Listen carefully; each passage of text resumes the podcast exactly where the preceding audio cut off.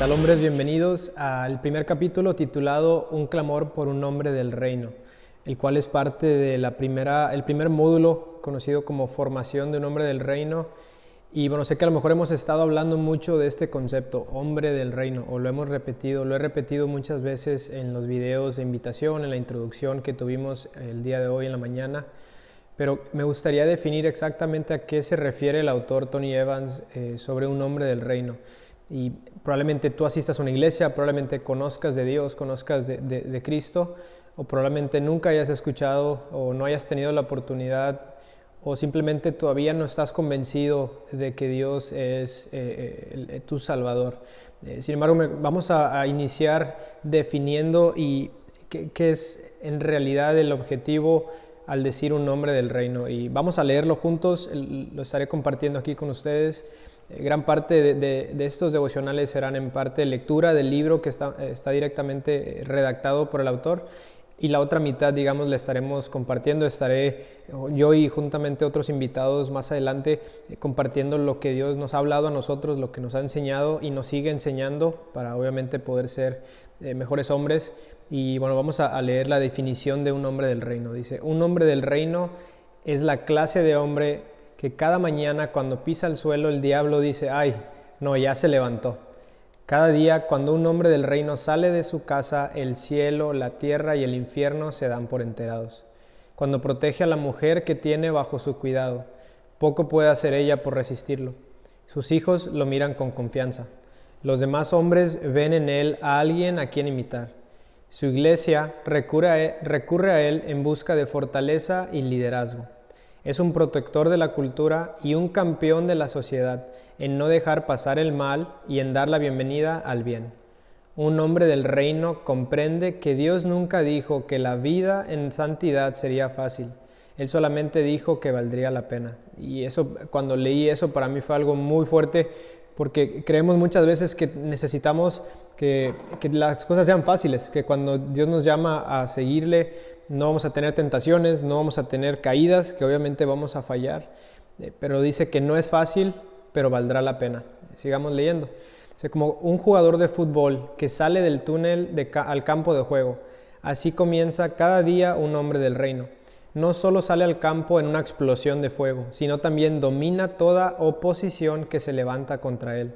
Un hombre del reino apunta directamente a un único propósito.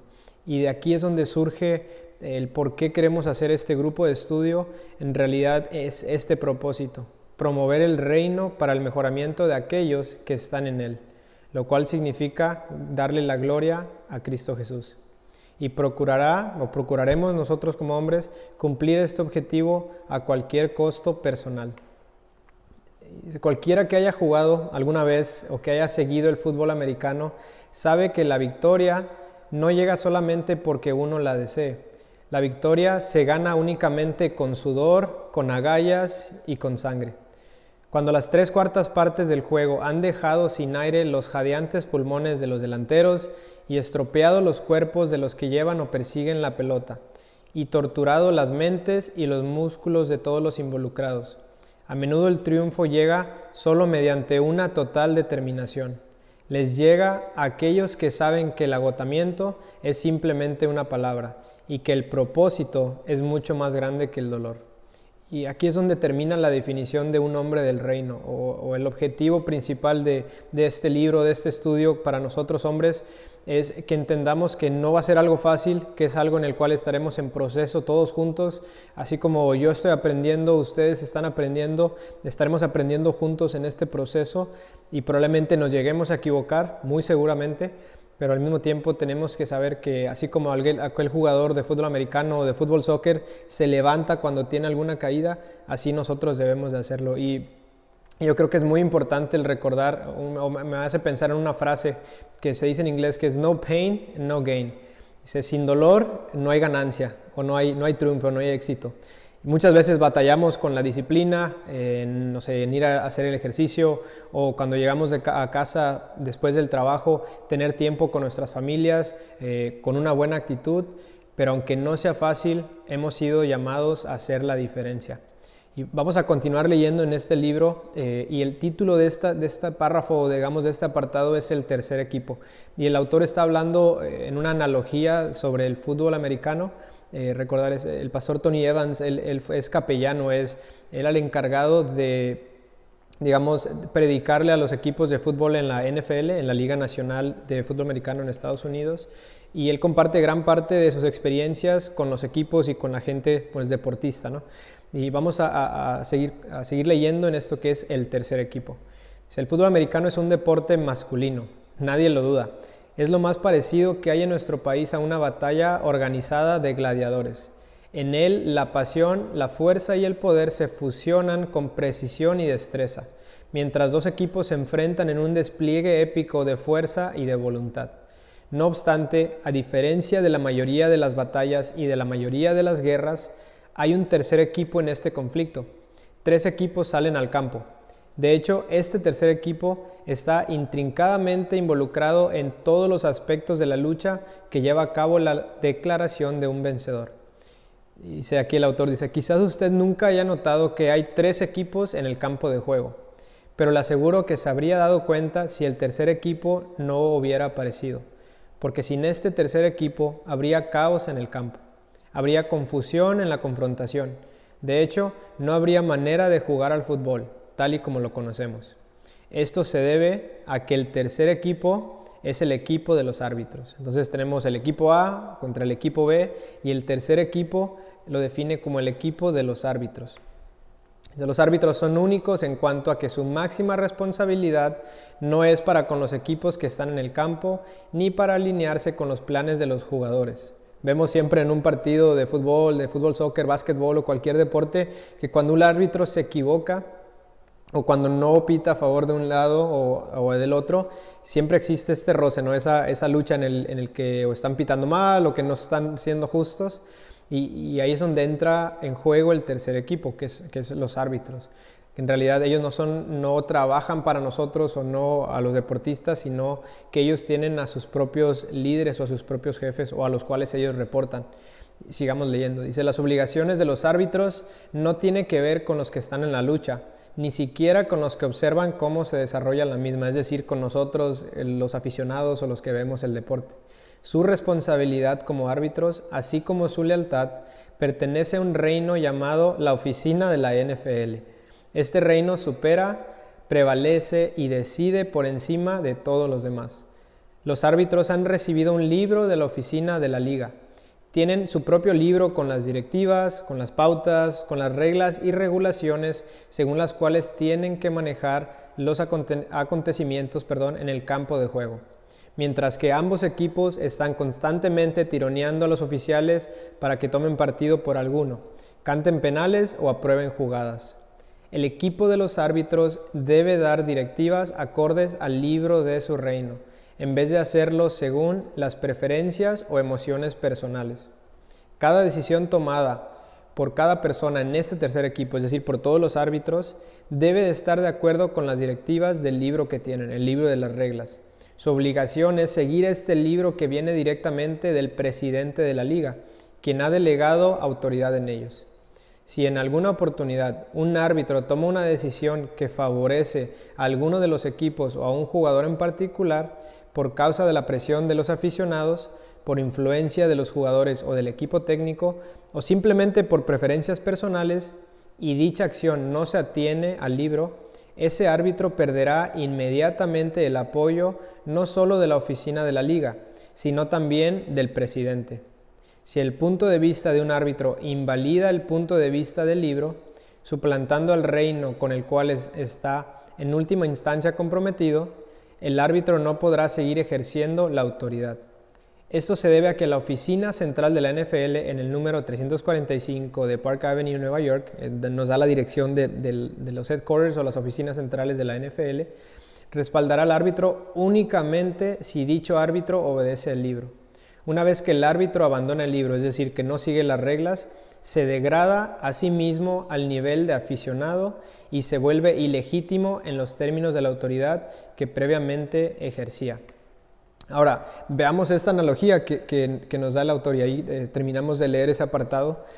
Vemos que el tercer equipo está hablando de los árbitros, no, a los deportistas, no a, ninguno de los dos eh, equipos que están eh, ejerciendo el deporte, sino a estos árbitros. Y, y ahorita veremos un poco más de por qué se refiere a los árbitros o al tercer equipo como a nosotros. Hace esta analogía y nos hace reflexionar en que nosotros hemos sido llamados a ser el tercer equipo o a esos árbitros en este mundo, a los representantes del presidente o de, Cristo. De hecho, la palabra regents, o, eh, del cual es el nombre del colegio, es representante del rey. Es decir, nosotros no tenemos el poder, solamente se nos delegó por alguien que decidió darnos un poco de, esa oportunidad de representarlo eh, eh, en su lugar. Y en esta analogía, como, como árbitros, digamos, ¿no? de, esta manera, vemos que nosotros, también a nosotros, perdón, se nos ha dado un libro el cual seguir, unas reglas, unas pautas, un llamado o un compromiso específico para el cual fuimos llamados. Y, en este caso el libro específico que se nos ha dado ha sido la Biblia. Es la Biblia eh, la cual todos nosotros la conocemos y si no la conocemos hemos escuchado de la Biblia. Y muchas veces como hombres eh, empezamos a desviarnos, empezamos a ganar orgullo, a ganar un poco más de confianza, digámosle, en nosotros mismos y nos desviamos de lo que dice la palabra de Dios. Y es como el árbitro cuando como decía ahí el texto, si nosotros tomamos una decisión en base a nuestras perspectivas personales y nos olvidamos del libro de las reglas o del libro de las regulaciones, caeremos a un lugar como aficionados, es decir, ya no tendremos la autoridad que se nos ha conferido o que se nos ha delegado. Ahora, me encantaría que leyeras eh, o que escucharas esto conmigo, que, que dice así, dice, Jesús quiere hombres que cumplan con sus planes, con su gobierno y sus pautas en un mundo de crisis. Jesús quiere hombres que gobiernen bien. Este reino de hombres fue intencionalmente puesto en un lugar llamado la tierra, pero ellos reciben instrucciones de la oficina de la liga que está en el cielo. Este grupo de hombres no se deja manipular por lo que dice la mayoría, ni por las corrientes de pensamiento más populares del momento, ni siquiera por sus preferencias personales. Más bien, estos hombres son gobernados por el reino al cual pertenecen hombres que toman decisiones de acuerdo con el libro bajo la autoridad de su presidente, el Señor Jesucristo, de manera que no se propague el caos en esta guerra llamada vida. Tenga presente que gobernar algo no se refiere a la dominación total o al control ilegítimo. El abuso que ha hecho la humanidad del término gobernar a través de las dictaduras y de las relaciones abusivas o tóxicas, que podemos llamarle así, ha distorsionado el llamado legítimo a que los hombres gobiernen bajo el soberano gobierno de Dios y de acuerdo a sus principios. En todo juego, como puede imaginarse, si el equipo de árbitros no dictamina correctamente, surge un fuerte clamor no solo de las tribunas o de los televidentes, sino también de los jugadores y de los entrenadores. Se produce un reclamo en respuesta al caos que desata en el campo, el clamor para que los árbitros gobiernen bien. Ahora tomaremos un tiempo para definir cuál es ese clamor que existe en el mundo, cuál es ese clamor por un hombre del reino, el cual es el título de este primer capítulo. Y, recordemos, si fuimos llamados a ser árbitros, si fuimos llamados a cumplir con ciertas reglas, ciertas regulaciones y más que nada vivir en la gracia, que, recordemos que no se trata de no fallar, sino que Dios nos ha salvado por medio de su regalo, de la muerte de su Hijo Jesucristo y por medio de la gracia y de la fe pero al mismo tiempo nos ha dado esa oportunidad de compartir eh, eh, esa manera de preservar que, lo que Dios quiere que se haga en este mundo se haga. Y es importante, como lo dice aquí, cuando los árbitros no hacen bien su trabajo, regularmente existe un reclamo visible en las personas que están jugando el deporte o que están viendo el deporte. Y en este caso, cuando nosotros como hombres no hacemos bien nuestro trabajo, como árbitros o como delegados de la autoridad que nos confirió el presidente, existe también un clamor.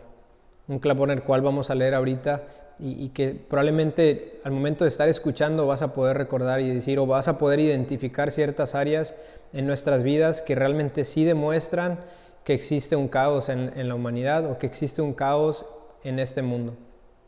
Y mucho de eso tiene que ver con que nosotros no hemos hecho bien nuestro trabajo. Es difícil escucharlo a veces como hombres que tenemos mucho orgullo y queremos obviamente hacer las cosas bien y liderar y, cuidar a nuestras familias, pero tristemente la evidencia muestra que no hemos hecho bien nuestro trabajo como árbitros, como ese tercer equipo. Pero en este tiempo, en este llamado, es que aprendamos a cumplir qué es lo que Dios quiere que hagamos en esta tierra, en este, tiempo y en el propósito que Dios tiene para nosotros. Ahora, el clamor por un hombre del reino. Escucha esto que, estaré leyendo del libro y la verdad me llamó mucho la atención cuando lo estaba leyendo y despertó mucho en mí una, una urgencia, digámosle así, por a querer aprender más y crecer junto contigo, hombre, que me estás escuchando. Dice, si escucha con atención, es posible que oiga el clamor pidiendo que los hombres del reino también gobiernen bien.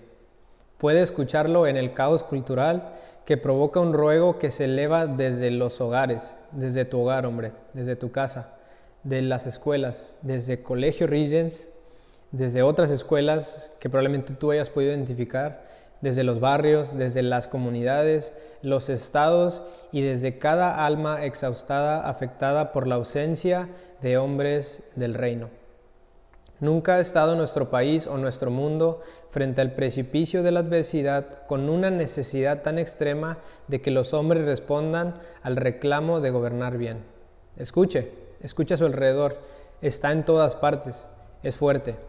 Está en el latido de cada niño que nace o crece sin un padre, en los sueños de cada mujer que son ahogados por un hombre irresponsable o descuidado, en cada esperanza sofocada por circunstancias confusas, en el alma solitaria de cada mujer soltera que busca a alguien con quien valga la pena casarse y en cada iglesia y comunidad desprovistas de contribuciones masculinas significativas.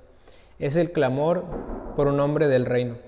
Ahora es, bien curioso cómo podemos al momento de escuchar esto identificar esas necesidades y todo esto, y lo vamos a aprender ahorita más adelante en el video, tiene que ver con la responsabilidad que no hemos cumplido bien.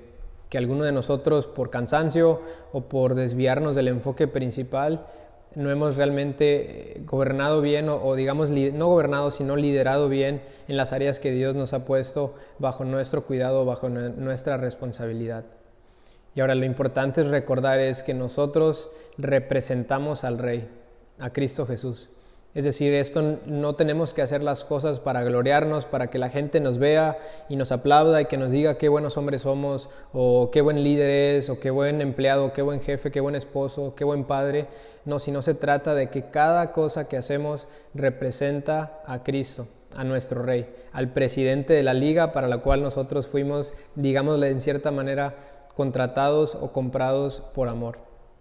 Y como representantes del Rey, menciona el autor, que el propósito que tenemos es mucho más elevado que simplemente uno personal y causa impacto en una esfera mucho más amplia de la que nos podemos imaginar. Es decir, hombre, tenemos que despertar y ver que nuestras acciones, nuestras decisiones, la manera en que lideramos, en que amamos a nuestras familias, háblese de tu esposa, háblese de, nuestros hijos, háblese de nuestra madre, de nuestro padre, de nuestros familiares, la manera en que en que somos con los demás muchas veces no representa al Rey, a, Jesucristo. Y es un llamado a nosotros a despertar y ver que gran parte de la situación en la cual vivimos en cuanto a la inseguridad de nuestro país, en nuestra ciudad específicamente, muchas veces es por la falta de hombres, la falta de que tú y yo tomemos nuestra responsabilidad y hagamos las cosas que Dios nos ha pedido para su nombre. Ahora esto es algo bien fuerte que a mí me llama mucho la atención porque es un llamado, al menos para mí personal, de poder decir, Jesús, no sé cómo hacerlo, pero necesito de tu ayuda. Probablemente estás cansado por el trabajo, probablemente eh, hay mucha necesidad o probablemente estás desempleado, probablemente eh, alumnos, si estás escuchando, no sabes qué hacer en la escuela o te sientes sin propósito, pero aquí es muy claro que sí tenemos un propósito específico y es que glorifiquemos a Cristo en todo lo que hacemos.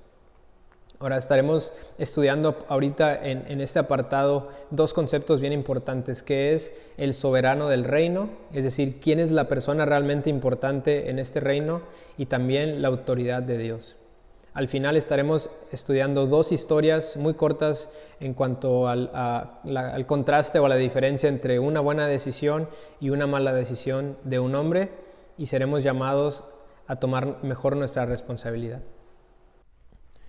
Muy bien, continuamos aprendiendo sobre este, este concepto de lo que es el soberano del reino, la soberanía. En realidad soberanía simplemente significa que es la máxima autoridad de algo. Y en este caso estamos hablando del reino de Dios. Eh, tenemos que recordar que la máxima autoridad o el que tiene todo el poder, todo el dominio, en realidad es Cristo Jesús en, este reino al cual fuimos llamados, que es, que es el reino de Dios. Y es bien importante que podamos recordar la historia del Génesis, en la cual habla sobre la creación del hombre y de la mujer, habla sobre el propósito que Dios había puesto en la vida de ellos y al mismo tiempo habla sobre la desobediencia que existió por parte de Eva y de Adán y habla de a quién Dios fue o hizo responsable por lo que había pasado.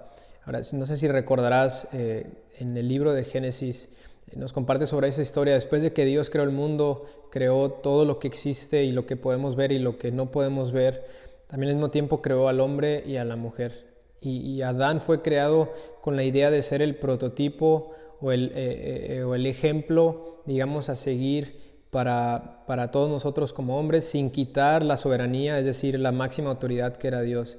Y Jesucristo, eh, y en este caso Dios como Padre, se manifestó como la máxima autoridad, como el Señor Dios. Es decir, Adán le llamaba y le decía Señor Dios. Y es como cuando nosotros nos hablamos con algún familiar o con algún conocido al cual le tenemos mucho respeto, regularmente usamos esta palabra Señor. Señor antes del nombre o antes de su apellido, porque habla sobre un respeto y que entendemos que esa persona tiene una autoridad sobre nosotros. Y en, en este caso Adán eh, fue eh, y entendió también que la soberanía, que la señoría o que el, poder lo tenía Dios y él lo llamaba siempre Señor Dios.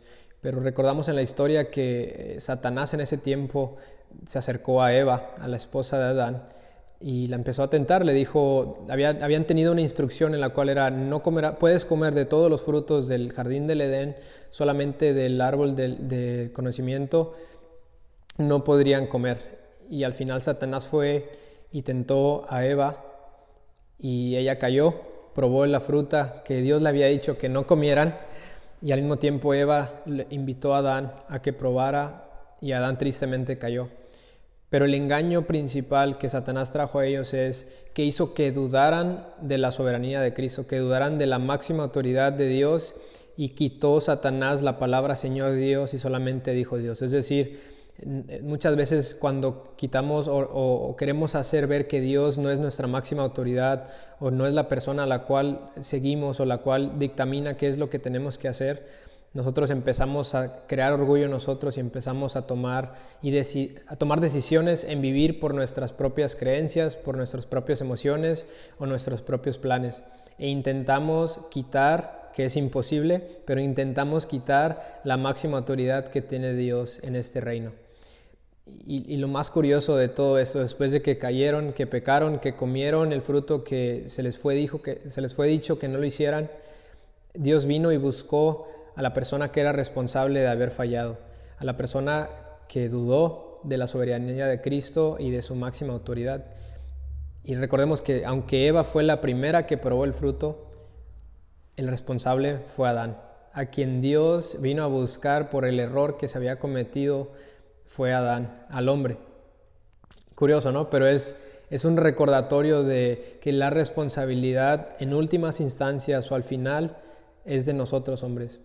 Sabemos que hay mujeres que se están levantando, que están haciendo cosas muy buenas, mujeres que, que crían a sus hijos eh, individuales, es decir, sin su, sin su esposo, sin su pareja, porque así les ha tocado vivir, pero al final, a, a última instancia, las consecuencias, sean negativas o positivas, la responsabilidad es de nosotros. Y tenemos que tener mucho cuidado de no tomar decisiones, de no querer seguir haciendo las cosas por nuestros propios objetivos o perspectivas e intentando quitar la soberanía de Cristo, la soberanía de Dios en nuestras vidas. Nosotros tenemos que ser ese ejemplo de, de confianza, de fe principalmente, pero recordar que somos humanos y que fallaremos. Y es por eso que debemos de regresar a la autoridad de Dios. Es decir, vimos que el prototipo o el primer hombre al cual debíamos imitar era Adán, falló porque era humano, pero después Dios trajo a su hijo a la escena y a la escena eh, a través de Jesucristo y ahora hizo las cosas de manera como siempre había sido diseñado, de manera en la cual aceptó la soberanía de Dios Padre, diciendo que se haga tu voluntad, Padre, si es que tengo que morir en la cruz, si es que tengo que, que, que a través de mi muerte traer a tus hijos a ti.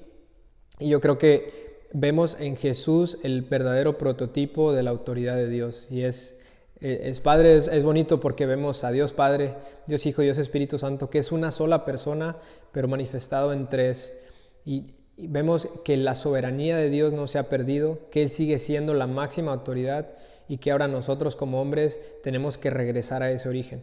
Tenemos que dejar de, tomar decisiones en nuestra propia cuenta y de, quitar de la imagen o de quitar de la batuta o del liderazgo a Dios. Es decir, hombres, tenemos que poner a Dios, a Cristo en primer lugar en nuestras vidas y dejar que Él guíe nuestras decisiones.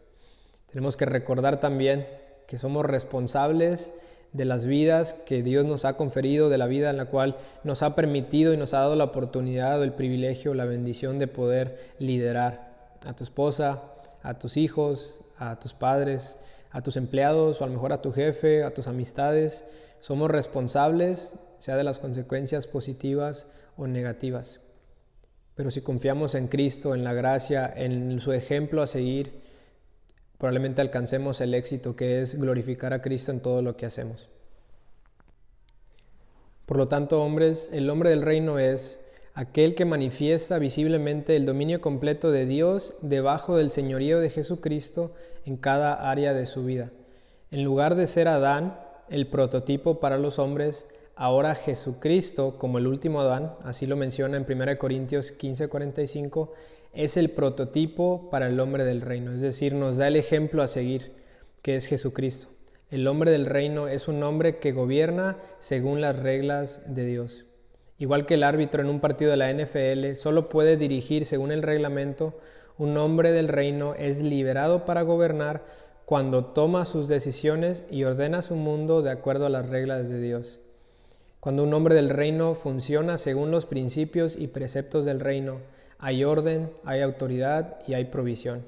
Sin embargo, cuando no lo hace, da vía libre para que él y las personas que lo rodean vivan una vida de caos. Ahora, vemos cómo nos enfoca y nos, hace, nos hace entender que sea, sea lo que sea que hagamos en nuestras vidas, si lo hacemos en nuestras fuerzas, en nuestras propias ideas o nuestros propios pensamientos o creencias, vamos a traer caos a nuestras vidas. Pero si lo hacemos siguiendo el ejemplo de Jesucristo y de sus enseñanzas, traeremos orden, traeremos autoridad y provisión para las personas que están a nuestro alrededor. Es una invitación a recordar que la soberanía es de Dios, que la autoridad completa es de Dios y que nosotros solamente somos representantes de ese rey, no somos, no somos los protagonistas de esa historia. Y ahora como aplicación práctica, como una comparación de estas dos versiones, es decir, la opción de decidir, tomar nuestras decisiones y vivir nuestra vida conforme a nuestros propios pensamientos, a nuestras ideas, y la otra parte que es vivir conforme a la autoridad de Cristo y a la, autoridad y soberanía de Dios. Eh, veremos estas dos historias que tratan o, dan lugar en el río Hudson, en Estados Unidos, en, Estados Unidos perdón, en Nueva York. Y vamos a leer muy rápidamente estas historias y al final el autor, el pastor Tony Evans, nos llama, nos invita a decidir qué rumbo es el que tomaremos. Es decir, si decidiremos seguir tomando nuestras decisiones a nuestros propios pensamientos o si tomaremos la autoridad y la visión que Dios ha puesto en nuestras vidas. Acompáñame a, leer estas dos historias y lo, haremos de manera rápida. Dice, el río Hudson se corre a través de la ciudad de Nueva York. En cierto lugar, efectivamente separa a Manhattan de la frontera de Nueva Jersey. El Hudson está lleno de historia y de patrimonio. Es además uno de los ríos más pintorescos de Estados Unidos, por lo que se ha ganado el apodo del Rin estadounidense. Recientemente hubo dos acontecimientos en el Hudson que me llamaron la atención porque cada uno muestra qué pasa cuando un hombre gobierna bien su reino o cuando no lo hace. El primero sucedió en el año 2009, durante el lado mes de enero, cuando las aves volaron directamente hacia los motores del vuelo 1549 de US Airways inmediatamente después de que el, eh, que el avión despegara, haciendo que los dos motores del avión simultáneamente dejaran de funcionar. Con solo minutos, hasta lo que parecía ser un desastre inevitable, el piloto se comunicó con la torre de control aéreo solicitando autorización para cambiar de ruta y aterrizar de emergencia. Se le dijo que regresara al aeropuerto de La Guardia. Para entonces, el capitán Chesley B. Sullenberger III tenía que tomar una decisión. El aeropuerto no estaba suficientemente cerca para aterrizar, de manera que la única opción del capitán era un aterrizaje sobre el río Hudson. No obstante, aterrizar un avión comercial de fuselaje ancho sobre el agua sin incurrir en pérdidas humanas era muy improbable. El piloto, Sullenberg, era un piloto con experiencia de 40 años. Estaba plenamente consciente de que no tenía a su favor probabilidades de sobrevivir. Habiendo trabajado como instructor de vuelo, investigador de accidentes e instructor de tripulación de vuelo, Sullenberger no tenía que hacer un gran esfuerzo mental para determinar cuál, cuál podía ser el resultado. Sin embargo, con los dos motores fuera de servicio y ninguna otra opción donde dirigirse, el capitán se hizo cargo del reino del cual era responsable. En medio del reclamo general de los pasajeros exigiendo que alguien pusiera orden en el caos, Sullenberger hizo algunos ajustes rápidos, mantuvo la altura del avión para que pudiera apenas sobrevolar el puente George Washington e hizo lo que pocos pilotos se hubieran atrevido a hacer. Aterrizó el avión en el río. 90 segundos antes de tocar el agua se dirigió a los desesperados pasajeros diciéndoles con calma, prepárense para el impacto. Lo que sucedió a continuación fue nada menos que un perfecto aterrizaje de manual. Para que el avión no se hiciera pedazos al impactar contra el agua, tenía que aterrizar con exactitud a la velocidad correcta y al nivel correcto. Sullenberger levantó cuidadosamente la nariz del avión, niveló las alas y simultáneamente ajustó la velocidad al golpear el agua, para evitar que el avión se hiciera pedazos, y lo hizo con un artefacto de metal de 80 toneladas que chirriaba y se sacudía violentamente. A medida que el agua helada empezaba a entrar a raudales en el avión, los pasajeros y la tripulación corrieron a las salidas de emergencia, mientras que el capitán dirigía la evacuación. Una vez que la última persona salió del avión, Sullenberger volvió a pasar dos veces más a lo largo de la nave para estar seguro de que todos habían salido sin ningún percance. Con el agua casi a la mitad del interior, Sullenberger fue la última persona en desembarcar el vuelo 1549. Todas las personas sobrevivieron. Los años que Sullenberger estuvo en puestos de responsabilidad como piloto de la Fuerza Aérea, investigador de accidentes, consultor de seguridad para aerolíneas y gerente de seguridad, por no hablar de las más de 19.000 horas de vuelo cumplidas sin incidentes, lo habían preparado dándole habilidades y la mentalidad necesaria para gobernar bien el mundo de su avión, en lugar de que el avión lo dominara a él. Como consecuencia, Sullenberger no solo evitó que sus hijas adolescentes quedaran huérfanas, huérfanas y su mujer viuda, sino que también protegió la vida y el legado de 155 personas, entre las cuales el más joven era un bebé de apenas nueve meses. El gobernador de Nueva York, David Patterson, llamó a este incidente el milagro del Hudson. Ahora, esta historia es la parte positiva, lo que, un ejemplo de lo que pasa cuando un hombre decide gobernar o liderar bien. Ahora veamos la antesala o, la parte opuesta a gobernar bien. Al gobernar mal es la siguiente historia que se le conoce como la tragedia en el mismo río Hudson. O algo totalmente distinto a un milagro sucedió en el Hudson dos años después, es decir, en el 2011. Es la historia verdadera y trágica de una mujer de 25 años. Su historia, además de mostrarla a ella, refleja las incontables historias de otras mujeres como ella, abandonadas y quebrantadas por el descuido y el maltrato de un hombre o de varios hombres con los que se relacionaron. A los 15 años tuvo su primer hijo. Al cabo de pocos años tuvo tres hijos más con otro hombre, a cada uno de los cuales les puso como segundo nombre el apellido de su padre, Pierre. Era una herencia que no debería haberse transmitido. El padre de los niños no se casó con la madre. Había sido arrestado por no pagar la manutención del menor durante meses. En otra oportunidad fue arrestado cuando su hijo de dos años, que había quedado completamente solo bajo su custodia en su departamento, deambulaba por la calle en una fría noche de febrero. La policía finalmente encontró al pequeño a la 1.15 de la mañana de la madrugada llorando cerca de una calle transitada, vestido apenas con unas pocas ropas mojadas. Vecinos y familiares dicen que la madre amaba a sus hijos. Siempre parecían bien cuidados, arreglados y educados. Su mamá asistía a clases en un instituto de la comunidad y trabajaba probablemente con la idea de superarse en la vida. Sin embargo, un frío día de abril de 2011, publicó una disculpa en Facebook, llamó a su madre, a su abuela y a su padre para despedirse. Cargó a sus cuatro hijos en la camioneta y la condujo directamente a las heladas aguas del río Hudson. Mientras la camioneta comenzaba a hundirse, su hijo de 10 años forcejeó para abrir las puertas cerradas o para bajar las ventanas, mientras los más pequeños gritaban de miedo. Pudo escurrirse o escaparse por una ventanilla antes de que la camioneta se hundiera. Luego le contó a la policía que su madre los había reunido a todos alrededor de ella aferrándolos y que les había dicho, si yo voy a morir, ustedes morirán conmigo. Los vecinos cuentan que el padre de los tres niños más chicos había aparecido en casa de la mujer tan solo una hora antes de que ella condujera a sus propios hijos a la muerte. Aporrió, golpeó la puerta de su departamento amenazándola a gritos durante más de media hora. Esa no era la primera disputa o la pelea que había tenido la pareja. Nadie sabe qué la llevó a tomar medidas tan drásticas, pero menos de una hora después de que el padre se fuera, la muchacha y tres de sus cuatro hijos estaban muertos en el río Hudson. No hay duda de que los últimos gritos desesperados de los niños habrán sido con la esperanza de que alguien frenara el caos que había en su mundo. Sin embargo, nadie lo hizo. Algunos podrán echarle la culpa a la joven madre por sus actos, y sus actos fueron espantosos. No obstante, parte de la culpa de que una mujer se suicide junto con sus hijos inmediatamente después de una situación volátil por causa del padre de sus hijos, también le corresponde al hombre. Sus últimas palabras, si yo voy a morir, ustedes morirán conmigo.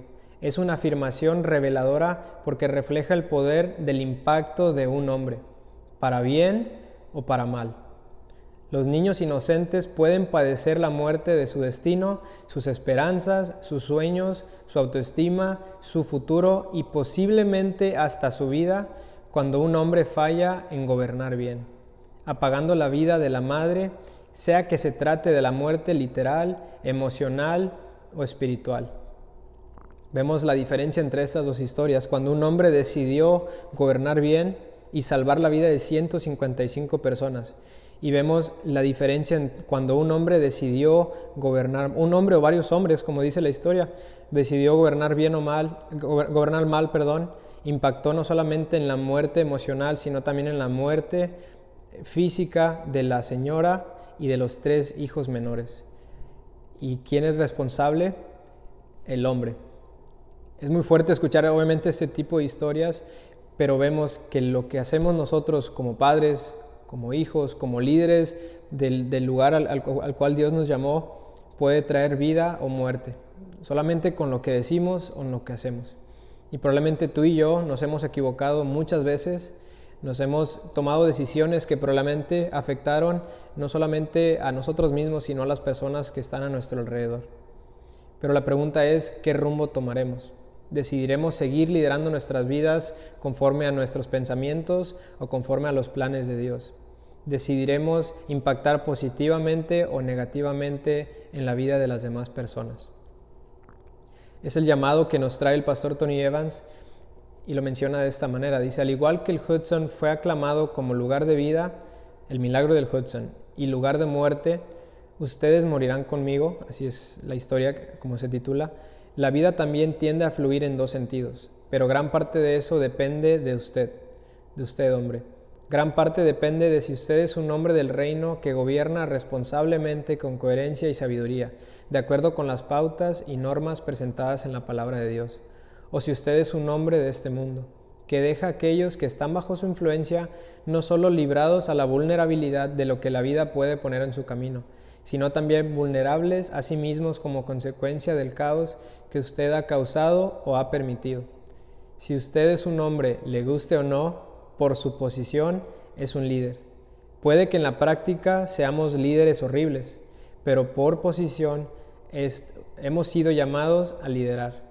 Eso es lo que conllevaba el prototipo de Adán. Dios creó a Adán antes que a Eva porque él era quien tenía que responsabilizarse del gobierno y del liderazgo. Adán recibió el llamado a cultivar y cuidar del jardín incluso antes de que Eva fuera creada, y como consecuencia es Adán a quien Dios fue a buscar cuando ambos, Adán y Eva, lo desobedecieron. Esto es porque Adán era el responsable en última instancia. Como nosotros, hombres, somos responsables en última instancia de las personas que están bajo nuestro espectro, bajo nuestro ambiente. Y señores, la manera en que ustedes lideren o lideremos jugará un papel importante en la vida o en la muerte que experimente los que están dentro de su dominio. podemos dirigir a las personas bajo nuestro cuidado a un lugar seguro o podemos conducirlas al caos. Sin embargo, el llamado al gobernar bien no es algo que se pueda responder un día y luego olvidar. Dirigir bien es una habilidad para toda la vida que se forja mediante la fidelidad y la dedicación. El compromiso del capitán Sullenberger por cumplir con las expectativas de las personas a quienes sirven la industria de la aviación debería inspirarnos para lograr un nivel más alto de dedicación al cumplir con aquello para lo que el Rey del universo nos ha llamado. El Rey nos ha entregado un manual que, nosotros debemos de usar para liderar, según el cual tenemos que dominar, liderar, tomar decisiones, dirigir, guiar y alinear nuestras decisiones de la vida. Este manual es la palabra de Dios. Cuando lideremos conforme a lo que Él nos dice en su palabra, Él nos respaldará con la autoridad que necesitamos para llevar a cabo cualquier tarea. Pero si no lo hacemos, tendremos que arreglárnosla por nuestra cuenta. Señores, nuestro futuro dependerá de lo bien que decidamos gobernar nuestro presente. Y la pregunta con la cual nos deja el autor para esta semana y me tiene que hacer pensar a mí, te tiene que hacer pensar a ti, padre, alumno, sobre cómo estamos viviendo nuestras vidas. ¿Estamos gobernando bien o liderando bien o estamos haciendo las cosas a nuestro entender y a nuestros pensamientos? Dice, el autor y nos pregunta, cada mañana al poner sus pies en el suelo, hace que su enemigo el diablo diga, oh no, ya se levantó. Cada día cuando traspasa la puerta de su casa, ¿Se percata de ello el cielo, la tierra y el infierno? Cuando protege a la mujer que está bajo su cuidado, ¿puede ella resistirse? ¿Sus hijos lo miran a usted con confianza? ¿Acaso otros hombres lo ven como alguien a quien imitar? ¿Su iglesia acude a usted en busca de fortaleza y liderazgo? Es un protector de la cultura y un campeón de la sociedad que no deja pasar el mal y da la bienvenida al bien. Es un hombre que cumple con su destino y es capaz de satisfacer a la mujer de su vida, pero sobre todo, cuando Dios busca a un hombre que promueva su reino, lo llama por su nombre, es algo en el cual tenemos que pensar todos nosotros. Y es un reto a depender y a regresar a nuestro origen, a recordar que este clamor que existe en el caos que estamos viviendo, toda esta pandemia y la situación triste de tantas muertes y de tanto desempleo, nos tiene que regresar a pensar y nos tiene que regresar a humillarnos como hombres y dejar que Dios sea el que gobierne nuestras vidas. Me encantaría dejarte con estas preguntas, reflexiona en ellas, así como yo lo estaré haciendo, y me, me, encantaría que pudieras registrarte en el formulario que te compartimos para estarte enviando por WhatsApp de lunes a viernes un devocional diario, es decir, un estudio pequeño en el cual vas a poder tener aplicaciones prácticas en tu vida y se estará enviando exclusivamente por WhatsApp para aquellos que nos hemos registrado. Gracias por acompañarme, espero que podamos crecer juntos en este proceso y que podamos ser cada vez mejores hombres, mejores hijos, mejores esposos, mejores padres y mejores líderes del, lugar en el cual Dios nos ha puesto. Dios te bendiga, hombre, alumno, padre de familia. Estaremos en contacto la próxima semana.